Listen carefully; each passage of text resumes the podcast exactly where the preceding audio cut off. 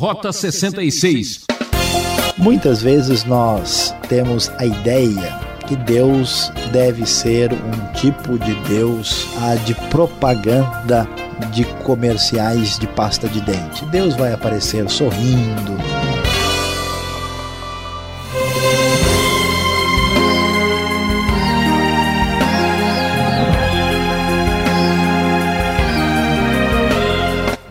ideia é sintonizar no Rota 66 um programa bem legal. Não fique parado, entre nessa rota porque a vida não é brincadeira. Estamos estudando o livro de Gênesis e vamos destacar o capítulo 19 com o tema O fogo está caindo e o julgamento chegou. Nosso personagem de hoje é um típico crente de nossos dias. Um pé no mundo, outro na igreja. Seu nome era Ló enrolado que dava dó.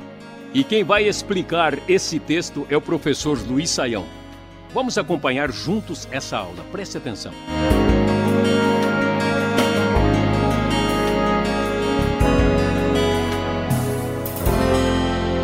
Capítulo 19 de Gênesis, hoje no Rota 66. O fogo está caindo, o julgamento de Deus chegou. Capítulo 19 de Gênesis nos fala sobre o grande julgamento que Deus traz sobre a cidade de Sodoma e também a cidade de Gomorra. Logo no início do capítulo, nós vemos que dois anjos chegam a Sodoma ao anoitecer. Deus tinha informado o seu servo Abraão daquele juízo, daquele julgamento que viria, e agora as coisas já começaram a acontecer. Deus fala, Deus faz, Deus age, Deus está no controle da história. Por isso a sua palavra é tão importante. Quando eles chegam à cidade, encontram Ló sentado à porta da cidade. Isso nos revela muita coisa. Revela que Ló prosperou e está numa situação socioeconômica muito boa, porque na antiguidade a porta da cidade é o lugar onde ficam os magistrados, as pessoas importantes. Se Ló está ali, significa que ele é uma pessoa de posição relevante.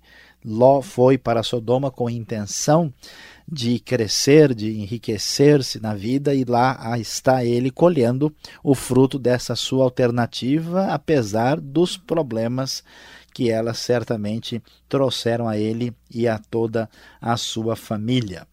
E qual era o problema? Nós temos na tradição judaica, mesmo nas escrituras, conforme nós já mencionamos ah, no programa anterior, que Sodoma tinha uma tradição de ser péssima hospedeira. Até é, é dito que ninguém poderia hospedar ninguém na cidade. E aqui então Ló, preocupado, uh, corre atrás daqueles anjos, ele reconhece que aqueles anjos têm a ver com Deus. Esses anjos não têm aparência necessariamente diferente, muitas vezes os anjos é, simplesmente se parecem com homens, mas Ló os reconhece de alguma forma e os convida para ir para a sua casa. E eles dizem: Não, vamos passar a noite na praça. Mas Ló insiste porque sabe do ambiente que eles estariam enfrentando ali na cidade de Sodoma e de Gomorra. É como uma grande metrópole dos dias de hoje. Alguém passar a noite no meio da rua corre o risco de perder a sua vida. E então eles são levados para a casa de Ló e são recebidos ali com hospitalidade. Cidade de Sodoma, com toda a sua maldade, a razão do julgamento divino, mostra em que estado eles tinham chegado, desenvolvendo um narcisismo, desenvolvendo um egoísmo muito grande e certamente uma violência impressionante. Uma violência que certamente põe em risco a liberdade. A falta de princípios de Deus numa sociedade põe em risco a liberdade e permite o uso indiscriminado da violência. Tanto é que aqueles homens de Sodoma, tanto os mais jovens quanto os mais velhos, aqui nós lemos na NVI, no versículo 4, vão atrás daqueles homens, daqueles anjos, e chegam à casa de Ló e solicitam o que eles desejam fazer. eles dizem: Onde estão os homens que vieram à sua casa esta noite? Traga-os para nós aqui fora, para que tenhamos relações com eles. A ideia do texto, a palavra hebraica, o verbo literalmente quer dizer para que os conheçamos, mas o sentido dessa palavra, geralmente, especialmente nesse texto, era exatamente relacionamento de natureza sexual. Aqueles homens eram depravados, aqueles homens agiam de maneira antinatural, aqueles homens estavam certamente quase que exigindo uma espécie de oportunidade para estuprar, para agir com maldade contra os visitantes. Ló, então, apavorado, tenta impedir isso e, já não tendo mais como proceder, ele também já com o seu coração aí um tanto quanto ah, prejudicado pela convivência com essa cidade perversa, as defesas vão diminuindo e ele chega e diz: Olha, eu ofereço as minhas filhas que são virgens para que vocês façam com elas o que bem entenderem. Isso reforça a ideia bem clara que o assunto aqui é sexualidade. Mas, por favor, não façam nada a estes homens, Ló insiste com eles, mas a violência, o domínio do mal é tão forte que não permite argumento, não permite a nenhuma manifestação de uma opinião diferente, ela é absolutamente dominadora. E não, saia da frente, gritaram.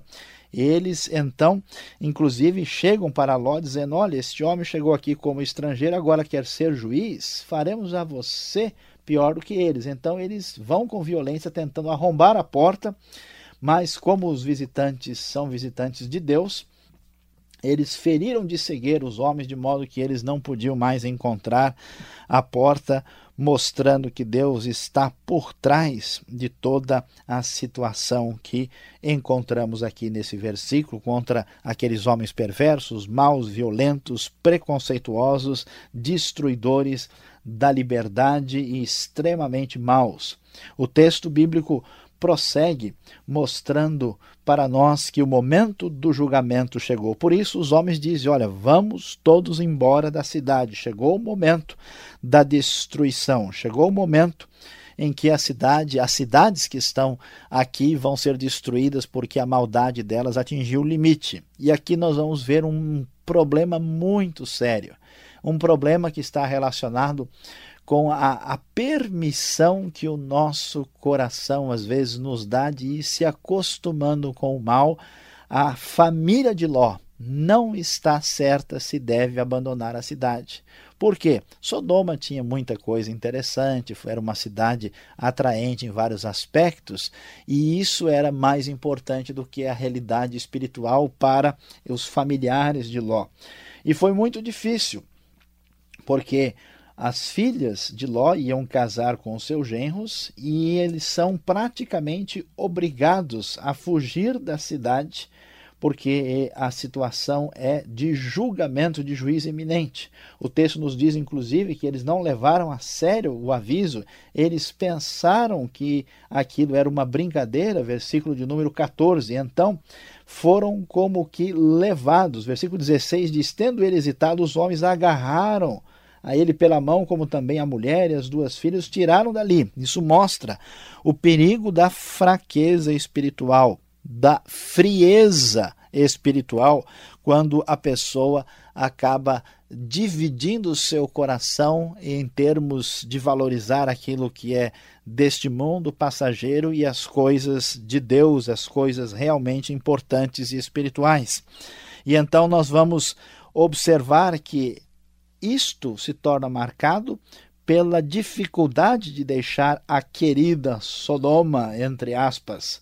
E da mesma forma, quando eles fogem, quando eles obedecem à ordem dos visitantes celestiais, é a seguinte: não olhem para trás. E essa, essa prisão, essa dependência, essa relação problemática com as coisas passageiras é marcada pela situação da mulher de Ló, que durante a fuga, quando ah, o fogo traz o julgamento e cai e desce fogo e desce enxofre da parte de Deus, a mulher de Ló olha para trás. E quando ela olha para trás, a Bíblia nos diz que ela é transformada numa coluna de sal, ela não consegue uh, conter a tentação de observar a sua antiga cidade, a sua casa, os seus bens, tudo que ficou para lá. Isso fala muito alto no seu coração. O Senhor fez chover do céu fogo e enxofre sobre Sodoma e Gomorra, versículo 24. Mas a mulher de Ló olhou para trás e se transformou numa coluna de sal, versículo 26, mostrando o triste episódio de um coração que não prioriza Deus da sua vida, mas o divide com outras coisas que são absolutamente passageiras. E o texto bíblico prossegue para o final, mostrando que quando Deus fez isso, ele lembrou-se, levou a sério a oração de Abraão que foi feita no capítulo anterior. O texto diz que Deus lembrou-se de Abraão e tirou Ló do meio da catástrofe que destruiu as cidades onde Ló vivia. Ou seja, a grande preocupação de Abraão era o que seria do seu sobrinho Ló. E o texto faz questão de mencionar que, mesmo numa catástrofe de natureza ampla e sociologicamente plena, atingindo várias cidades, nós sabemos que as cidades circunvizinhas também foram atingidas, como Admar e Zeboim. Ah, aqui nós vemos Deus prestando atenção e tendo cuidado de salvar Ló, apesar da fragilidade desse. E o complicado no final da história não foi só o julgamento divino que vem e destrói as cidades perversas e que perderam o referencial da justiça. Mas depois disso, Ló fica somente com as duas filhas e a Bíblia nos conta uma história muito complicada quando as duas dão bebida ao pai e acabam se envolvendo na intimidade com ele através de um relacionamento incestuoso e dando origem a dois filhos, e esses filhos mais tarde vão dar a, a, a origem aos povos que são chamados de Amonitas e Moabitas na Bíblia, que sempre serão povos inimigos do povo da aliança, inimigos dos descendentes de Abraão. O que mostra para nós que, por mais que uma coisa seja simples, por mais que uma coisa seja talvez secundária, como a frieza espiritual, ao ter um pouquinho mais de atenção para as coisas passageiras, que esse processo, esse processo de uh, abrir mão né, de valorizar a vida pela fé e pelos princípios de Deus e seguir o caminho do coração e do olho daquilo que a gente vê, mais tarde traz consequências que se avolumam e mais tarde esses mamonitas e moabitas, essa história triste, feia ah, do caso de Ló, certamente aí nos mostram como os pequenos problemas se tornam grandes catástrofes. Por isso é importante vigiar o nosso coração, porque Deus é justo, Deus é sério e certamente o julgamento divino que atingiu Sodoma e Gomorra também atingirá a humanidade que não voltar o seu coração e a sua vida para o Criador, aquele que nos trouxe a sua salvação.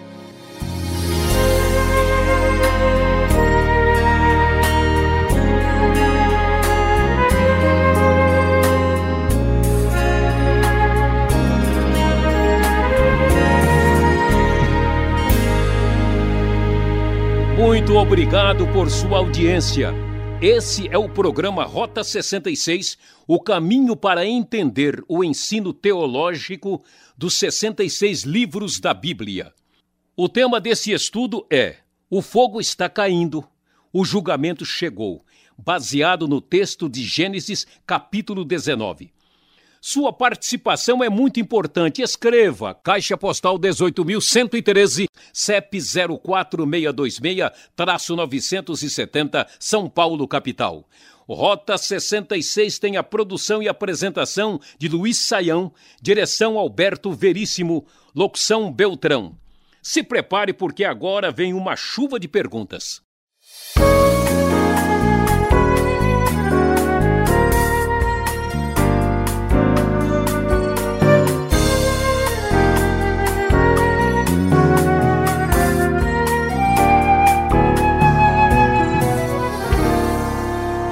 Baião, a sua exposição em Gênesis 19 é, nos chama a atenção para esse importante texto.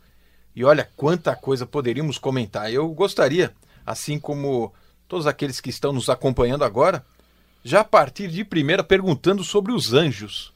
Como é que Ló ele conseguiu detectar ou perceber que eram anjos que estavam lá uma vez, que era uma cidade grande, uma cidade com muitas pessoas vindo de todas as regiões. Quem são os anjos? Muito bem, Alberto. Olha, os anjos aparecem em grande parte da Bíblia, lá em Hebreus, eles são chamados de espíritos que estão servindo, auxiliando aqueles que vão herdar a salvação. São uma espécie de seres uh, enviados por Deus para trabalhar em determinadas atividades e tarefas. Algumas pessoas talvez imaginem que os anjos são criaturas assim etéreas, né? criaturas é, feitas de fumacinha ou de um halo, assim, mas a, a impressão que a Bíblia dá é que eles possuem algum tipo de matéria. A impressão que dá é que eles possuem um corpo, porque os anjos, por exemplo, quando entram no domínio humano, muitas vezes eles nem são distinguidos de um homem normal. Né? Aparecem anjos, não aparece nenhuma anja na Bíblia. Isso é importante destacar, né? É, e esses anjos têm a forma de um homem em grande parte das vezes, e muitas vezes não, são seres assim extraordinariamente diferenciados.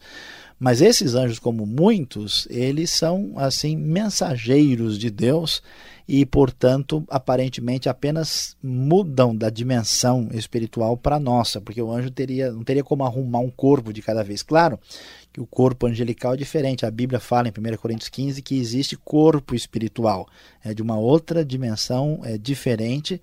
Então eles não, eles são percebidos, não são percebidos assim como seres estranhos e diferentes. Por isso eles chegam de alguma forma Ló os percebeu. Não tem nenhuma auréola na cabeça, não, nem uma asinha é. batendo atrás, né?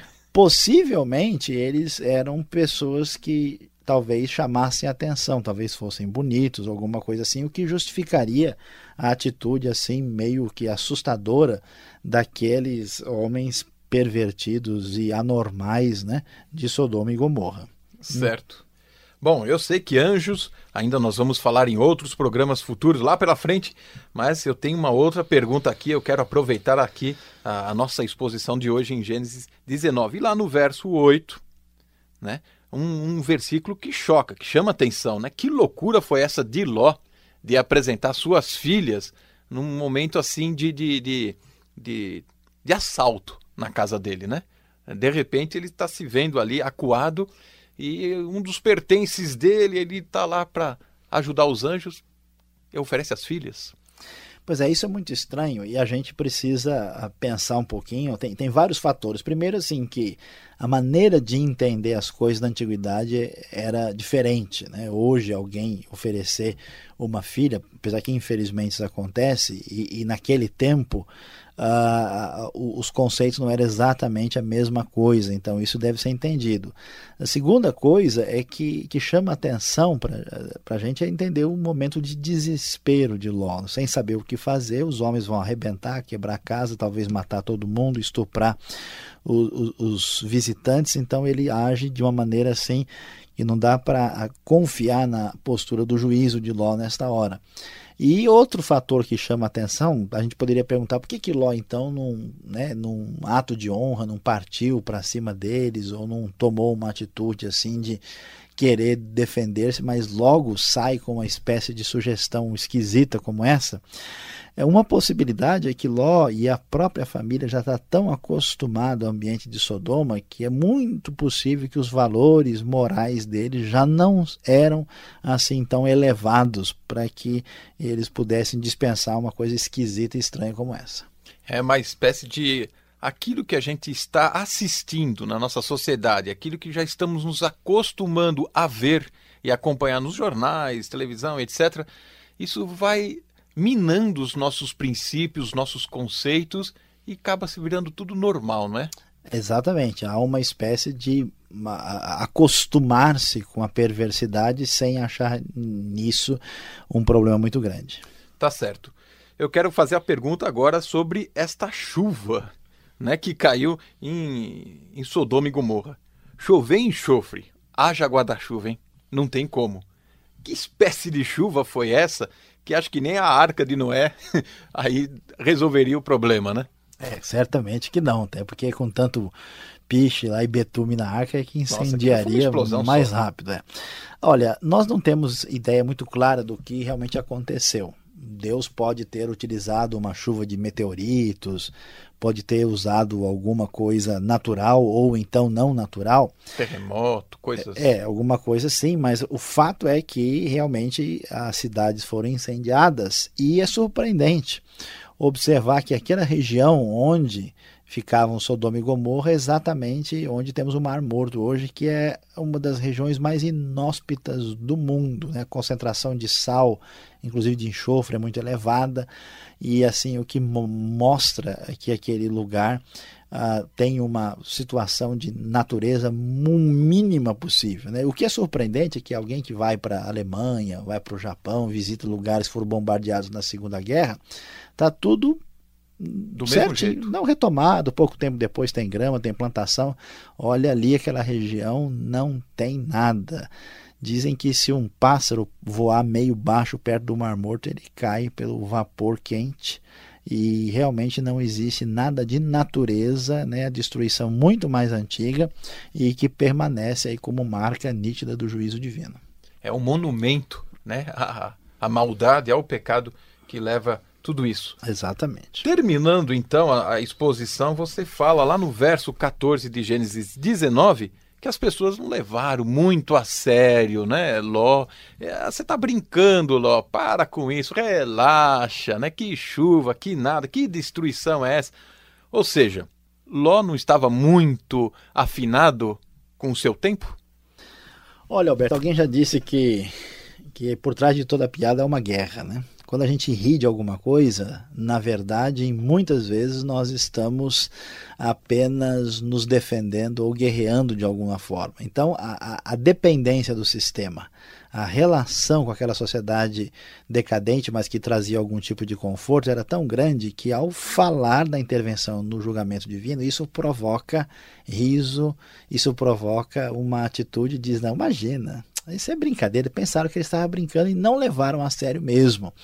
É semelhante ao que acontece com muitas pessoas no mundo de hoje. Quando você pensa em termos da vida depois da morte, quando a gente pensa em coisas sérias sobre o futuro, a futura vinda de Cristo, o julgamento, as pessoas, não, imagina, isso é lenda. O interessante é que as pessoas não agem com normalidade, eles agem de maneira risível, eles agem, eles reagem com, de uma maneira a considerar aquilo uma brincadeira, uma gozação, e, e realmente isso mostra que a pessoa tem os seus valores comprometidos e prendeu já aí nas raízes do coração elementos que acabam afastando a pessoa de um relacionamento adequado com Deus. É isso que acontece com os nossos jovens quando na universidade, na escola, aparece o termo Deus, a criação. Quando você vai mencionar alguma coisa de Deus, o pessoal, imagina, isso é mitologia, né? Uhum. E aí vem ah, o que nós podemos perceber do endurecimento do homem no nosso tempo. Saiam, muito obrigado pelas respostas e vamos acompanhar agora a conclusão do nosso programa hoje. O fogo está caindo, o julgamento chegou.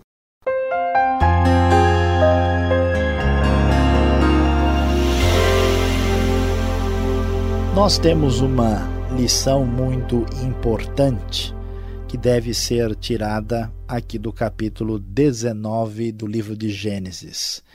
Muitas vezes nós temos a ideia que Deus deve ser um tipo de Deus a de propaganda de comerciais de pasta de dente. Deus vai aparecer sorrindo, Deus é muito legal, Deus é até chamado muitas vezes de uma maneira indevida em diversos círculos.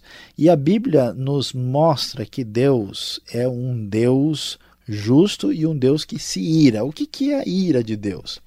A ira de Deus é a manifestação normal, esperável de um Deus santo e puro frente ao pecado humano. Portanto, ninguém pode brincar com a sua vida, ninguém pode tirar da sua dimensão que Deus é um Deus que se ira. A ira de Deus e o seu juízo é que traz no coração humano, um santo temor, uma postura de respeito, de reverência para com Deus que são fundamentais para a nossa vida. Portanto, lembre-se, tome muito cuidado com a sua vida. Não deixe o seu coração ser levado pela maldade, pela injustiça, pela promiscuidade, ah, muitas vezes presente na sociedade atual.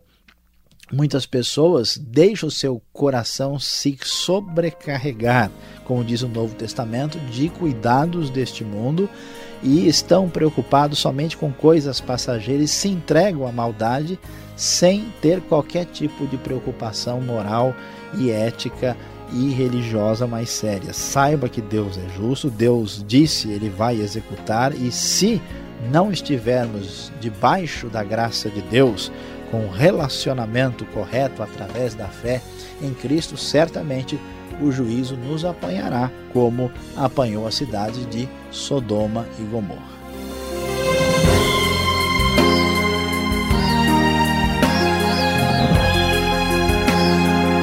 Nosso tempo se esgotou, que pena! Mas o programa Rota 66 volta nessa sintonia e nesse horário. Combinado?